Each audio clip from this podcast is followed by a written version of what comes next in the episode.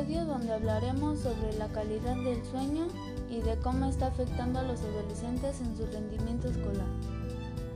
Es muy importante dormir bien, ayuda a tener mejor salud y un mejor desarrollo. Cuando dormimos bien nos sentimos más activos, tenemos una mejor memoria y estamos de mejor humor. Ah, pero el día que no pudimos dormir, estamos de mal humor, todo lo vemos mal, nos sentimos más estresados y más ansiosos. Se nos olvidan las cosas y nos quedamos dormidos en todos lados.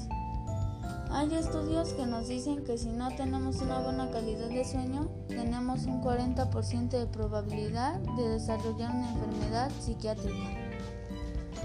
Físicamente, no dormir bien provoca que nuestro cuerpo no procese bien la glucosa y seamos más propensos a padecer diabetes y a subir de peso.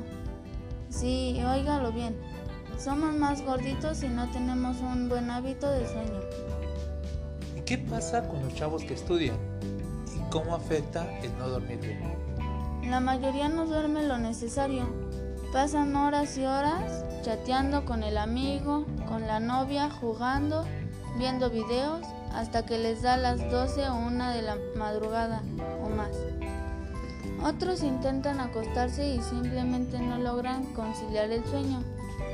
Cuando pasan varias noches sin dormir lo suficiente, se desarrolla un déficit de sueño y esto afecta a su capacidad de concentrarse o estudiar de la mejor manera.